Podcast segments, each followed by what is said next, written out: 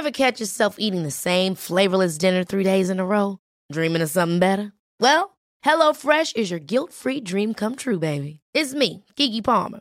Let's wake up those taste buds with hot, juicy pecan-crusted chicken or garlic butter shrimp scampi. Mm. Hello Fresh. Stop dreaming of all the delicious possibilities and dig in at HelloFresh.com. Let's get this dinner party started.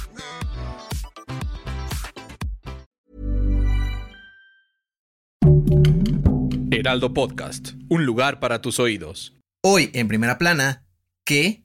¿Chelas más caras? ¿Seguirás comprando bebidas alcohólicas si suben de precio? Esto es Primera Plana de El Heraldo de México.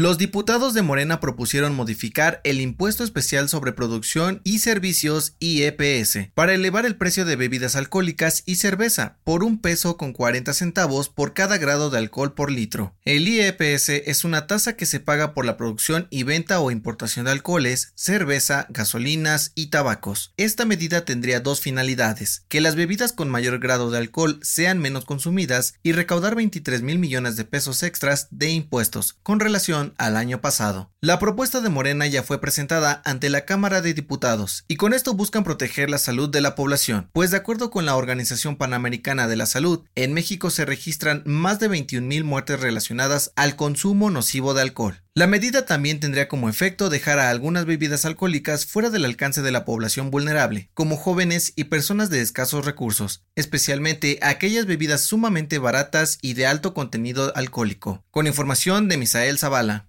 Hey, ¿te gusta Primera Plana? Pues no olvides seguir nuestro podcast en Spotify para estar al día con las noticias más importantes.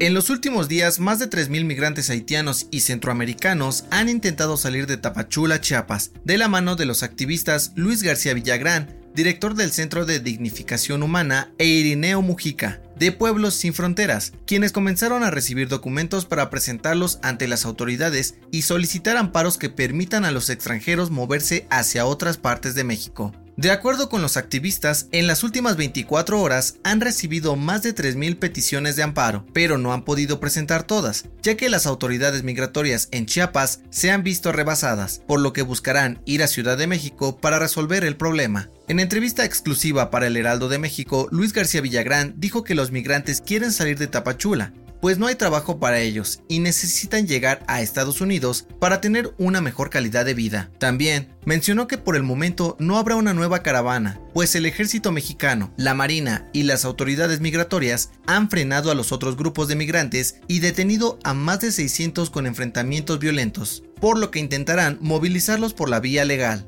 Con información de José Torres.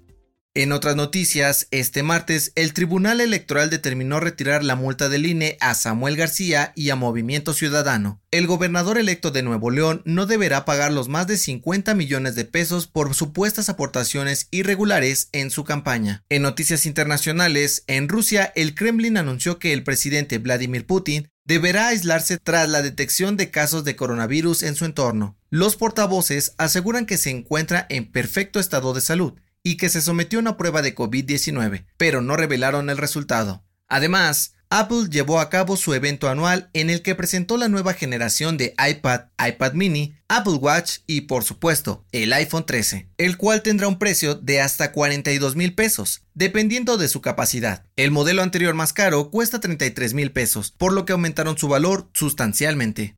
El dato que cambiará tu día. La Viquina es una de las canciones mexicanas más representativas de esta época, pero ¿sabes cuál es la historia detrás de ella? De acuerdo con su compositor, Rubén Fuentes, en 1964 escribió la canción después de un paseo por la playa, donde su hijo le comentó que las mujeres que llevaban bikinis deberían llamarse bikinas. Esto fue Primera Plana, un podcast de El Heraldo de México. Encuentra nuestra primera plana en el periódico impreso, página web y ahora en podcast. Síguenos en Twitter, arroba Heraldo de México, Instagram, arroba El Heraldo de México y encuéntranos en Facebook y YouTube como El Heraldo de México. Hasta mañana.